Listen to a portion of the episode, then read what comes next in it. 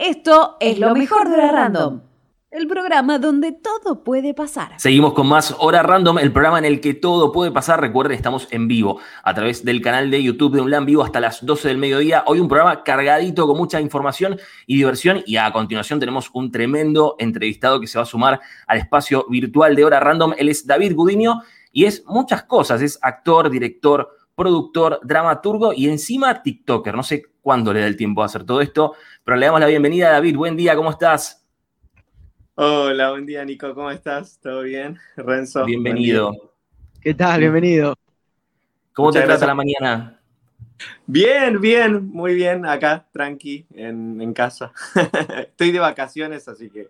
buenísimo, buenísimo. Bueno, en realidad somos tres, ¿no? Estamos un poquito de vacaciones nosotros también, pero bueno, haciendo, haciendo el programa de la misma manera. Sí, por supuesto. Se nos viene el especial de vacaciones de invierno, pero obviamente la gente ya empieza a disfrutar de los días libres, del frío, eso sí, porque es una mañana bastante fría. Estamos un... Renzo está abrigado, yo estoy medio desabrigado. A vos te veo abrigado, así que me tendría que ir buscando algún saco o algo. Pero, pero bueno, la verdad que, David, te agradecemos muchísimo por tomarte el tiempo de estar con, nosotros. Eh, realmente es, un placer y hay mucho para, para conversar con vos. La primera pregunta eh, que tiene que ver un poco con tu historia personal. Vos mismo en redes sociales contaste que, digamos, te criaste en los dos extremos del país. O sea, naciste en Tartagal, corregime si me equivoco, en Tartagal, en Salta, y luego pasaste tu infancia en Río Grande, en Tierra del Fuego. O sea, pasaste del norte al sur. ¿Cómo recordás esos años tuyos y sobre todo esos contrastes en tu vida? O sea, pasar de vivir en el norte al sur del país. Y los recuerdo como ser un, niño libre en Tartagal, de decir, este, no porque en Río Grande no era libre, sino porque yo era muy flaquito de chico y entonces me cargaban y me decía que me tenía que poner piedras en los bolsillos para que no me lleve el viento. Entiendo, porque cuando corre viento allá es, a veces se suspenden las clases, que nada, uno de chico está, está contento, pero es peligroso porque se vuelan los cables, las chapas, o sea, es como, es muy fuerte el viento y yo venía de Tartagal de, nada, de jugar en la calle todo el día, de estar todo el tiempo afuera, de nada, con, la arena, con los árboles, y en Río Grande es nieve, o sea, y llegué en el 95, que es la nevada este, más grande que se recuerda de, Río Grande, que, que nevó eh, más de metro y medio, y así fue, o sea, de repente era un niño marrón caminando en la nieve. Eh, y, sí, eso, y bueno, y, yo vivía en Tartagal en una casa hiper grande, mi papá trabajaba en gas del Estado, o sea, económicamente estábamos más o menos bien, y cuando este, privatizaron, mi viejo se quedó sin laburo, y bueno, a la lona, salimos a vender remeras en ferias, mi mamá hacía eh, flores de papel y, y vendíamos, o sea, hicimos de todo y nos fue re mal, y bueno, y mi papá se fue así a Buenos Aires a trabajar, después llegó a Tierra del Fuego, y bueno, y, le, iba bien, nos mandaba plata. Cuando nos mandaba plata comprábamos pollo y coca para festejar.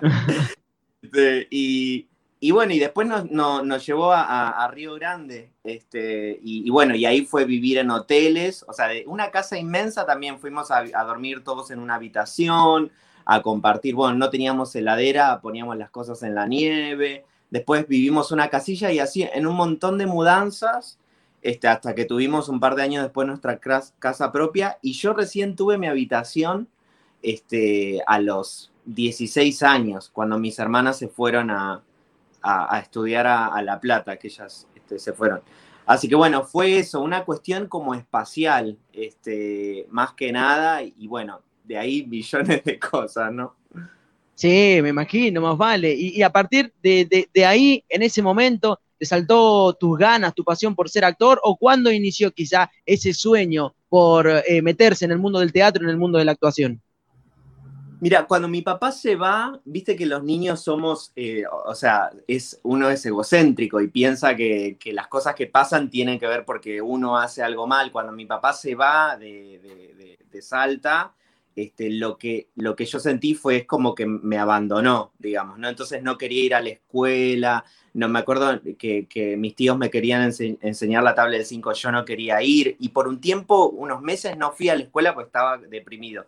Y de algún modo mi alma, mi psiquis, mi estructura fue hacer teatro. Yo digo que hago este, teatro, intento bailar, cantar, lo que sea, mostrarme a, las personas desde que tengo seis años. Este, y, pero bueno, lo comencé, digamos, a poner técnicamente más en práctica cuando a los 15 años conocí a mi maestra de, toda la vida, eh, Corina Milcar, allá en Río Grande, en Tierra del Fuego, que bueno, que si bien la ley de educación que trajo el polimodal hizo desastres, eh, una de las cosas buenas que hizo fue incluir a teatro en, este, en, las escuelas. Y yo iba a una técnica, como, como buen marrón que mis viejos me dijeron, vos tenés que trabajar y tenés que... Entonces fui a la técnica y este, entonces, nada, eh, ahí conocí y bueno, y ahí comencé y no, y no paré más.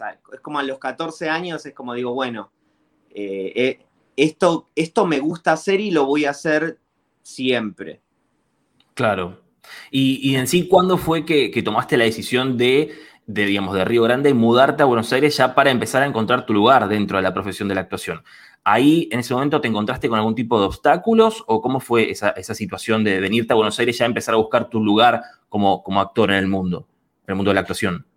Sí, yo, yo viví este, en, Israel un par, de, un par de años, me fui a vivir afuera porque necesitaba un poco como despegar, este, volar un poco, este, y también tener como una cuestión espiritual, de, conectado ¿no? desde ese lugar con el mundo. Y, bueno, y conocí el arte terapia, yo soy arte terapeuta, trabajo en un centro de rehabilitación de adicciones, entonces yo llego a Buenos Aires a estudiar arte terapia, porque Buenos Aires es una de las pocas ciudades en el mundo que tiene un título habilitante para ser arte terapeuta. Y, y, medio como, como, es, como es, el teatro es medio como mi religión, me metí a la, carrera este, a, estudiar. Eh, licenciatura en actuación en la Universidad Nacional de las Artes.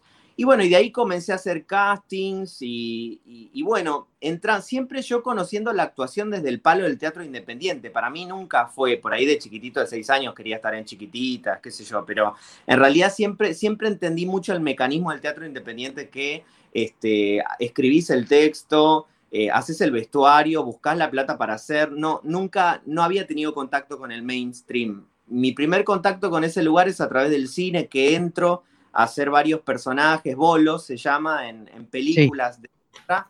Y bueno, y me, y me doy cuenta que, que, si soy un actor marrón voy a ser siempre de o el maleante o el ladrón eh, o el policía, este, doméstico, el portero. Entonces digo, bueno, evidentemente el mercado para un actor marrón es realmente acotado, entonces me tengo que poner a hacer otras cosas. Y bueno, ahí me comencé a escribir, dirigir. Este, este, pero bueno, sí, es, es ese lugar que yo encontré, digamos, que digo, bueno, sí, es un lugar acotado para un actor marrón, son muy pocos los actores marrones que llegan a, poder eh, vivir, o sea, si ya dentro del 5, solo el 5% de quienes nos dedicamos a la actuación logramos vivir de esta actividad, o sea, y es mucho menos el porcentaje de marrones. Claro. Entonces, este, bueno, es, es complejo.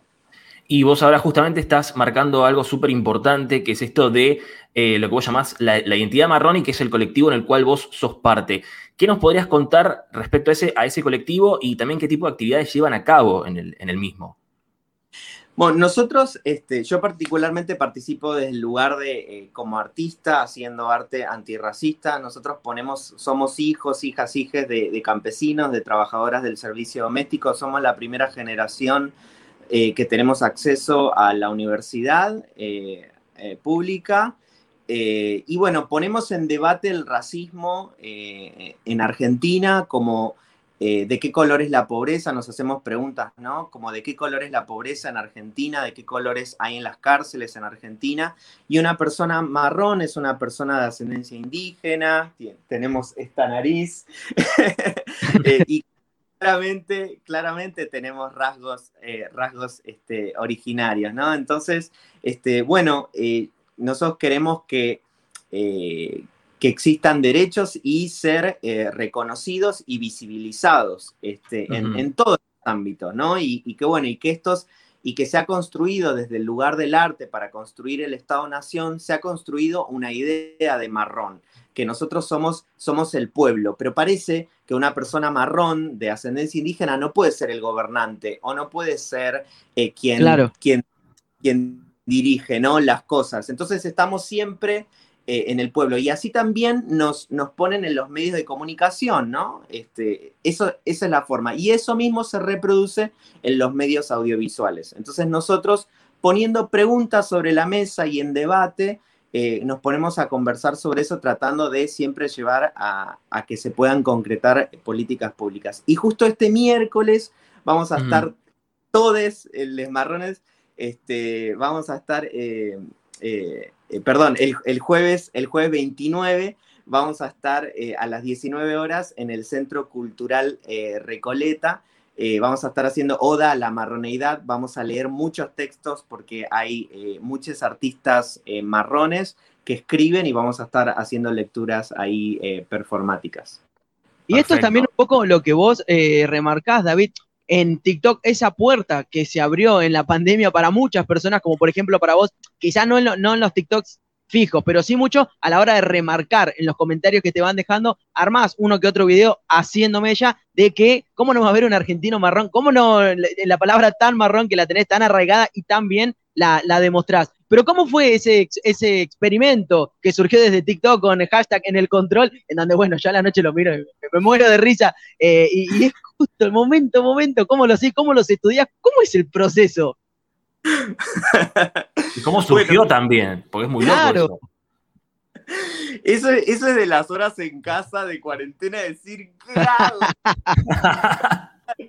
Imagínense, o sea, yo venía eh, haciendo giras con, con, mis obras, montando obras en Tierra del Fuego y de repente el teatro se murió y tipo entramos en una psicosis y decir, ¿qué hago? Bueno, y evidentemente los contenidos comenzaron a ser audiovisuales y el teatro filmado, si está bien hecho, está buenísimo, pero a mí me tocó hacer con celular y es un plomo, no lo ve ni, ni mi tía. Entonces dije, bueno, ¿qué hago? Y, siempre, siempre me, me llaman mucho la atención los noticieros y también, bueno, jugaron un papel muy importante en la pandemia, ¿no? Como el tema sí, obvio. Totalmente, sí. el, claro, el tema de la vacunación y esto de la gente tomando este, cloro, digamos, en la, tele, horrible, cosas, cosas, hacen cosas espantosas. Entonces, yo digo, bueno, ¿cuál es mi contrapropuesta como ciudadano frente a esto? Digo, tengo enfrente a alguien que me, que me dice, Argentina es horrible, Argentina es espantosa, que yo estoy totalmente en desacuerdo con eso, bueno, le tengo que hacer una contrapropuesta, digo, tengo que ponerme a jugar. Y bueno, y ahí surgió, yo venía probando con TikTok un montón de cosas, no tenía ganas de hacer audio porque soy revago, jamás me aprendería el audio de otra persona, tipo hacer lip sync. Entonces dije, bueno, comencé a subir y subí uno de, de Viviana Canosa y a la gente este, me comentó muchísimo y bueno, y, seguí este, ahí haciendo, este, el, hago el que soy el de, el de la cucaracha. Pero también tiene que ver, esos comentarios surgen de, bueno, justamente yo como marrón intento ocupar un lugar en eso, ficcionalmente, en el control, que soy el productor del programa, ¿no? Entonces, claramente, o sea, como marrón, eh, no estoy ahí, o sea, nunca podría estar ahí en el imaginario social. Entonces, por eso salta el racismo, por eso este, salta la xenofobia de, un boliviano en el control, no lo puedo creer. Vos te eh, referís como al, puesto de, digamos, de mando, ¿no? Del productor, que es el que supuestamente, según los videos que haces, eh, es el que da las directivas al conductor al aire, ¿no? A eso te referís. Claro, exactamente. O sea, ¿cómo un marrón va a ocupar un lugar de poder y le va a decir a la periodista blanca lo que tiene que decir? No, eso no. Entonces, eso creo que también, eso me permite a mí, digamos, poner en debate esto. Digo, ¿puede, ¿puede un marrón reírse de Majul? Y, entonces, si nos vamos,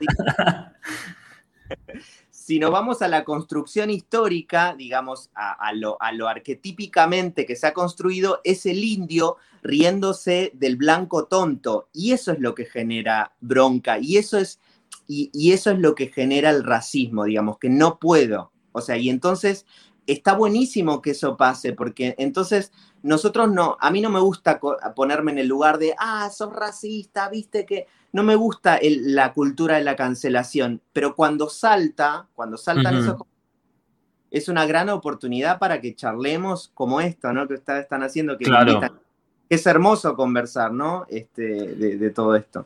Y, que es un tema que tampoco no está tan en, boga y que está genial que lo, que lo, traigas vos, digo, vos en tu contenido y que por supuesto en el espacio de hora random podamos conversar de esto. Nos encantaría, obviamente, después en las redes sociales compartir las actividades que ustedes hagan en, el, colectivo de Identidad Marrón. Pero yendo a lo, de TikTok, ya como para, para, ir cerrando, entre nosotros, ¿los seguidores de qué periodista te bardean más cuando vos, digamos, haces los videos burlándote de, ellos? ¿Cuál, ¿Cuáles te bardean más? Entre nosotros, con Entre nosotros, queda acá, entre nosotros, entre nosotros los tres. eh, eh, mirá, los, los, de Majul han ido. Mm, han ido duro, ¿no? Me parece. sí, sí, sí, sí. Los de Majul, eh, porque bueno, muchos años. Este, hay, eh, lo que tiene que salta la cucaracha es que algo muy difícil, es que son cosas que son indefendibles. O sea, es como. Es, es, es, y bueno, pero también es como desde el humor también, como entonces está bueno que este, yo siempre trato de eh, lo que hablamos siempre, ¿no? Discutamos ideas. Yo no ataco al cuerpo de las personas, ni cómo se visten, ni qué rasgos tienen, este, porque no me interesa eso. Y generalmente trato de moderar eso cuando hago vivos en TikTok. No critiquemos el cuerpo de, la periodista, no tiene nada que ver, discutamos con sus ideas. Entonces, eso trato de, de, moderar un poco. Arroba David Ángel Gudino, es así, no, no está la ñ, es con N en TikTok, para que lo busquen ya, para que vayan a verlo, para que lo sigan, si lo siguen genial, y para reírse un rato con el celular. Sí, por supuesto. Y antes también de, despedirte, solamente decir que eh, David, vos el año pasado estrenaste, digamos, una obra que se llama Blizzard en Teatro Cervantes, que la gente la puede ir a ver ya mismo en el canal de, de YouTube de Cervantes Online, ¿no? Se llama Blizzard, la encuentran ahí en YouTube, ¿no? Sí, sí, sí, sí, la pueden ver, está, está hermosamente eh, filmada, así que sí, muy lindo. Este, y en Instagram también soy este, arroba David Ángel Budino. Bien. Perfecto. David, un placer tenerte con nosotros. La verdad que nos quedamos cortos de tiempo para seguir hablando de todo, pero, pero bueno, invitado cuando quieras, este es tu espacio también. Muchas gracias, Nico y Renzo. Muchísimas gracias. No, gracias a vos. Muchas gracias. Pasaba David Gudinio, sí, TikToker, actor, dramaturgo, productor, todo. Ojo, Pato y Rob, porque en cualquier momento puede llegar a ser productor de hora random, ¿eh? Y se quedan ahí, afuera. O cuidado, Nico, que podemos estar nosotros en alguno de sus TikTok medio pensativos con él como productor y agarrate ahí, ¿eh? Porque, David, si todavía nos estás escuchando, acá alguna que otra barbaridad nos tiramos todavía. Así que hay que tener Esto cuidado. Esto random, a ver, el programa en el que todo puede pasar. Y alguna que otra cosa hay para, me parece, para hacer un TikTok. Una zona me parece que se queda corto. Sí, bastantes. Así que recuerden, seguimos en vivo hasta las 12 del mediodía en el canal de YouTube de ULAN Vivo. Por supuesto, con mucha más información. Esto es Hora Random, el programa en el que todo puede pasar. Y pasa.